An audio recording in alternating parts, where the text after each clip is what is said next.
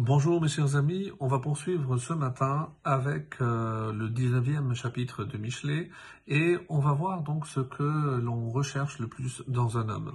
En effet, lorsque on cherche les qualités de quelqu'un, on peut se poser la question, mais si je devais chercher chez quelqu'un une qualité, quelle serait cette qualité? Et par ailleurs, donc aussi, comment euh, la crainte de Dieu est indispensable dans la vie d'un juif. Sans cette crainte, il ne pourrait pas être ce que Hachem attend de lui. Donc comprendre en profondeur donc deux choses, ce qu'on attend de l'homme et surtout comment l'homme doit se comporter à l'égard de Dieu. Et ce sont les deux versets qu'on va essayer de faire ce matin. Donc le premier c'est le Kaf Bet. Kaf Bet, donc le 22 qui dit Ta'avat Adam Chazdo. Et il y aura deux manières d'expliquer, comme souvent.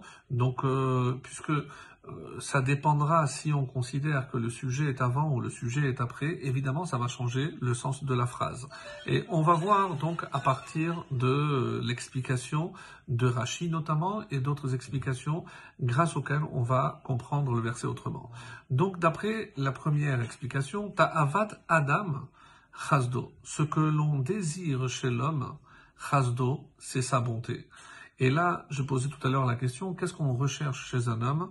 Évidemment, c'est cet aspect de bonté, ce chesed, le fait de qu'il est en quelque sorte un engouement pour les autres, et euh, c'est ça, évidemment, ce qu'on va traduire par chesed.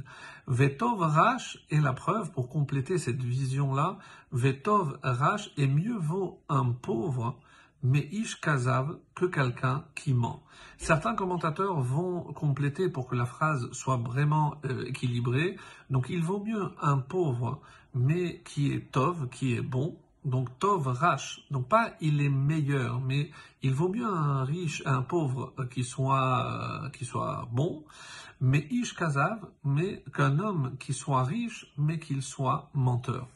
Et donc c'est ce que par exemple on va voir ce que l'homme doit rechercher, c'est faire le chesed. Donc ici, Ta'avat Adam, c'est pas ce que l'homme recherche chez un autre, mais ce que l'homme lui-même doit être en quête de. Donc toujours chercher à faire du bien.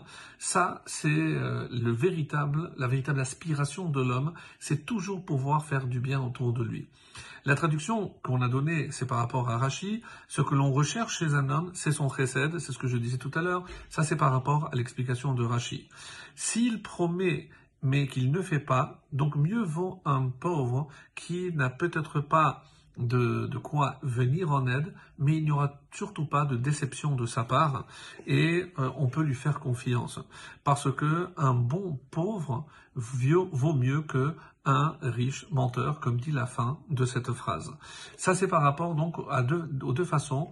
Est-ce que c'est ce qu'un homme doit rechercher, toujours aspirer à faire le bien? Est-ce que c'est ce qu'on recherche chez un homme? Donc finalement, évidemment, ça revient en même, c'est la place que le chesed doit prendre dans la vie et la préoccupation d'un homme. Le Kaf Gimel, le 23, Yirat Hashem lechayim, la crainte de Dieu les chayim. Donc c'est directionnel. Donc on va traduire en rajoutant peut-être un verbe qui n'apparaît pas dans l'écriture hébraïque. Yirat Hashem, la crainte de Dieu, conduit les chayim à la vie. Vesavea yalin balipaked ra. Et rassasié Yalin, donc il passe son temps, Balipaked Ra, sans être visité par le malheur. Alors, on va essayer de comprendre après cette traduction qui laisse un petit peu euh, étonné. Donc, de quoi s'agit-il Alors, avec la crainte, donc dira le ride, c'est pas que la, la crainte conduit, mais si quelqu'un craint Dieu, il mérite la vie. Autrement dit, d'après le rite, c'est la condition sine qua non. Quelqu'un pour mériter la vie ici-bas dans ce monde, c'est la condition sine qua non serait la crainte de Dieu. C'est parce que je crains Dieu que je mérite de vivre. Le Metsudot David euh, dira, Rotzeloma, l'otavo alavraa, quelqu'un qui craint Dieu, il ne peut rien lui arriver de mal. Le Radak va encore plus loin parce que sa crainte l'empêche non seulement que le mal lui arrive, mais lui-même ne fera jamais de mal. Un petit peu comme Yitzhak, on explique que Yitzhak c'était Midatadin, c'est la Gevura, c'est la crainte parce que on, a toujours peur de faire le mal et évidemment de décevoir Akadosh Baruch. Le malbim, donc, il explique plutôt la fin de ce verset. Vesavea, il sera rassasié. Yaline, et il pourra euh, se coucher, dormir tranquillement. Bali et avoir la certitude, c'est comme ça qu'il dit. Donc, il peut manger à satiété, il dort sans se faire de soucis, ni craindre rien d'autre. Parce que celui qui craint Dieu, ne n'est pas en mesure de craindre quoi que ce soit d'autre, évidemment le malheur ou autre, si on croit et on est convaincu que tout vient d'Hachem, donc on ne peut pas avoir peur d'autre chose que d'Akadosh placer notre confiance et espérer, comme le disait tout à l'heure, que si nous on fait le bien dans ce monde, eh bien Hachem nous le rendra aussi en bien, c'est ce que je vous souhaite. Excellente journée et Shabbat Shalom.